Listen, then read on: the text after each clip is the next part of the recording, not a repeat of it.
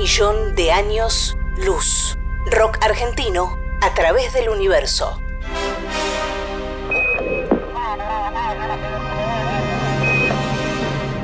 En 1977, la NASA envió al espacio las sondas Voyager 1 y 2. En ellas viaja un disco de oro con sonidos y música de la Tierra.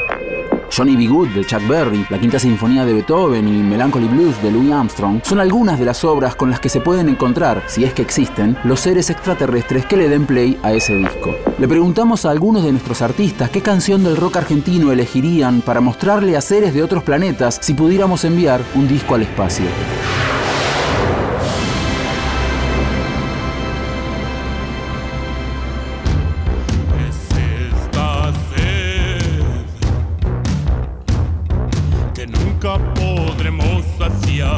Yaman Herrera nació en Comodoro Rivadavia, Chubut, en 1981. Cantante, guitarrista y compositor, fue el productor de bandas como Él mató a un policía motorizado, La Patrulla Espacial y Prieto viaja al cosmos con Mariano.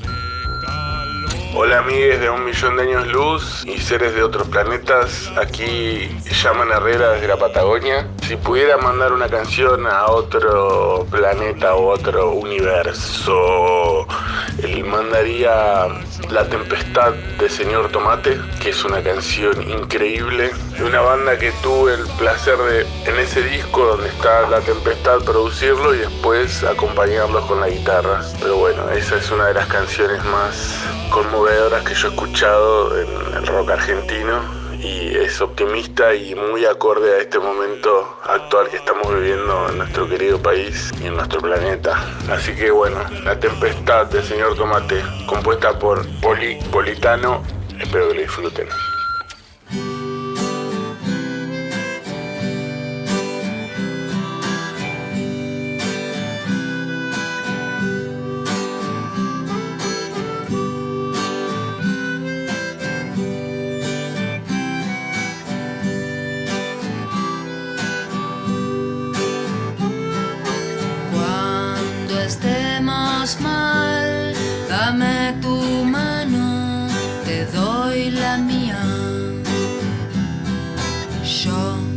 Tampoco entiendo nada de nada, no nos preocupemos más.